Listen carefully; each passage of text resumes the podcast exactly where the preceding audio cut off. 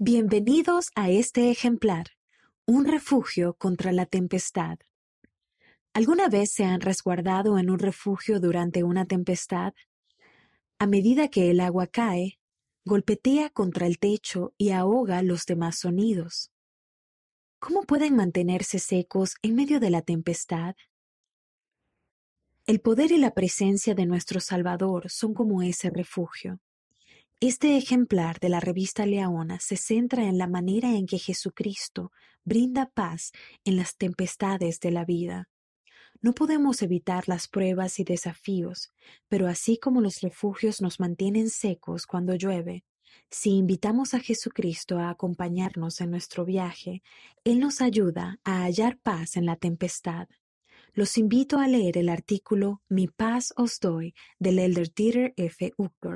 él enseña, Jesucristo, quien controla los elementos, también puede aligerar nuestras cargas, y la paz no tiene por qué arrebatársenos del corazón, aunque tengamos que sufrir, afligirnos y esperar en el Señor.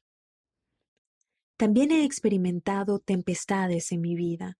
Esas pruebas me han enseñado que Jesucristo es en verdad la única fuente perdurable de ayuda y paz.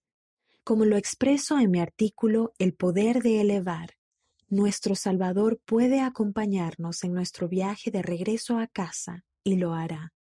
Él está con nosotros mientras esperamos las bendiciones prometidas. Y nunca es demasiado tarde para que Él nos eleve. Él los ama. Ruego que permitan que Él sea su refugio y su lugar seguro, sin importar a lo que se estén enfrentando.